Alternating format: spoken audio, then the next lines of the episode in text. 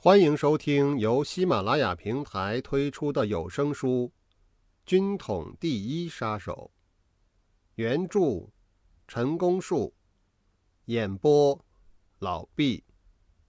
第五十五集，接着再说二张起义后的不幸遭遇。就在二张宣布起义的前一天，实际上是前几个小时。驻防北平的二十九军大部分兵力已悄然撤离北平南下，待至率队来归行在前头的第一总队张庆余部抵达北平南郊时，却扑了一个空。正在张部进退无据之际，日军闻讯来袭，因强弱悬殊，张庆余只有且战且走，乃至伤亡惨重，几乎溃不成军。其后，第二总队张建田所部才接踵而至。虽然因协调不够而迟到，却侥幸避过了日军的风头，而保存下了一大部分实力。此外，另有在联络上的脱节之处，也顺笔一提。北平区奉命拨备电台一座，交由张庆余掩护建立。以便互通消息之事，因局势紧张、交通隔绝之故，始终无法交通。所以，二张起义到达北平附近时，竟无法与北平区取得呼应，一直南撤到保定，才算与局本部所属的保定站或保定组联系上。事后，军委会发表张庆余为新军督练处处长。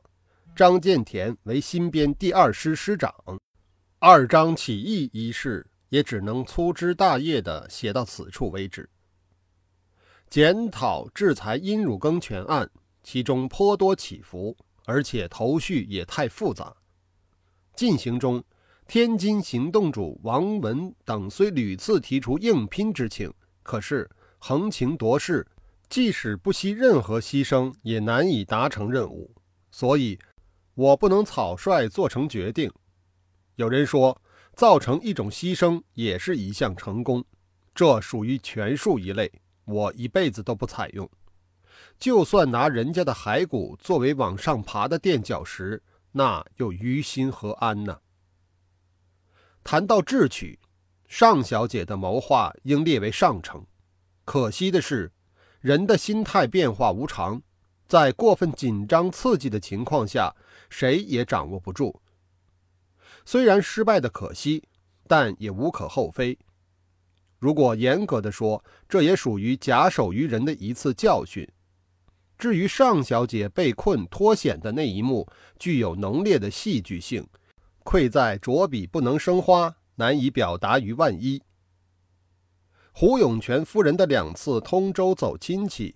由于求功心切，偏重于主观愿望，许多想法也多于自我满足，也就是功夫下的不够。至于我们所架构的安置内线，做成里应外合那一招，确实可行，只因物色不到适当的人选，在无可奈何中不得不予以搁置，这也是受到人力限制的必然结果。无论什么事，看上去不难。说起来也是头头是道，一旦付诸执行，可就困难多了。我也看过许多外国间谍片表现的个个万能，其实那只是演戏而已。真正的惊险事迹，不能说没有，但并不多见，也更不多传。至于策动二张反正来归，终于成功，这是吴安之兄一手所经营的。但最后这项功劳却没有记在吴安之兄名下，在官方文书，包括本局的记录中，有关安之兄的始末，甚至连吴的名字都不曾提起过。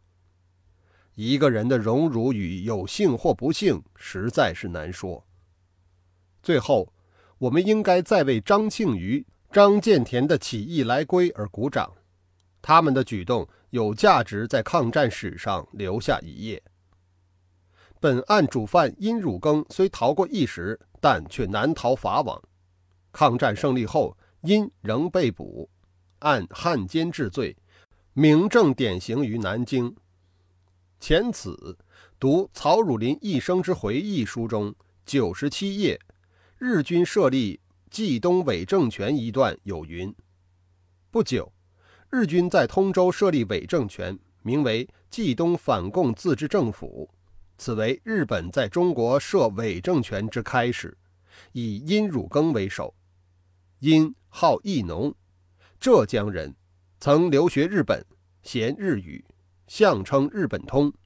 曾入同盟会，又任蒋委员长总司令部谍报课课长，与军统方面亦有关系。此次忽为日军任伪组织首长，故人多揣测。殷汝耕的经历如何，没有花时间去考据。至于曹老先生提到殷汝耕。与军统方面亦有关系一节，据我所了解，殷某与本局并无任何关系。如果一定要说有，那也只是敌对关系而已。七七抗战，平津沦陷，日军在北平设立维持会，架出训清末年步军统领高陵的江朝宗为会长，并兼任为北平市市长。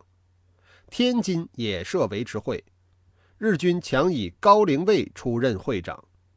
高曾任北洋政府农商总长，在曹锟当政时还短暂的代理过总理。像这样的两个大人物，年将就木，当不至纡尊谏言以事故，不是受了愚弄，必然出于强制。当时日军先是属意曹汝霖出任临时伪政权，曹推辞不干，才又从大连把王克敏接到日本福冈，待讲妥了条件，也就是讨价还价之后，随即护送王克敏回北平，筹备成立华北临时政权。这一幕丑剧完全是由日本北京特务机关机关长喜多诚一所导演的。王克敏到了北平之后，曾去拜会过曹汝霖。在他们的谈话中，王吐露心声说：“我也是不得已而为之，债台高筑，世人交术，如何得了？”如此看来，王克敏之落拓未免低调之至。王克敏字叔鲁，浙江杭州人，广东出生，早岁。即得益于仕途，曾任北洋政府财政总长、中国银行总理等职。二十二年，即一九三三年，行政院在北平成立驻平政务委员会，以黄福为行政首长。黄福推荐王克敏为总参议兼总务厅长。其后，黄福以回南京述职为由滞留上海不返，政务。则交由王克敏代差代行。这段经历遂成为日后受日本军方利用出组华北临时伪政权的章本。早期的华北临时伪政权所管辖的地区只有北平、天津两市以及北平近畿的七县而已。伪组织分为立法、司法、行政三院，立法及司法称委员长。唯独行政院称为院长，也就是伪政权中的行政首长。在人事方面，立法院委员长汤尔和，司法院委员长朱深，行政院院长王克敏。行政院再分为实业、财政、教育、治安等总署，以张仲植任秘书长，兼充王克敏的日文翻译。此外，各样机构应有尽有，但却不伦不类。此后，因王克敏之坚决要求取消殷汝耕的伪冀东政府，其管辖范围才逐渐扩大。日本方面，除原有的天津驻屯军司令部外，又在上面加盖了一层华北派遣军总司令部，仍住在天津。总司令官寺内守一大将。日本北京特务机关改组为日军联络部，仍有原机关长喜多诚一任部长。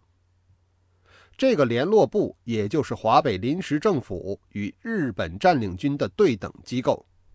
而日本派遣军总司令部却比华北伪政权高出一级。由此可见，华北伪政权所处的地位是如何低微了。据悉，王克敏与喜多诚一每周集会一次，美其名为商谈双方有关问题。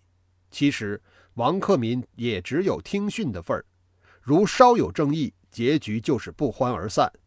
以上就是平津沦陷后的政情概略。以上是第五十五集的内容，感谢您的收听。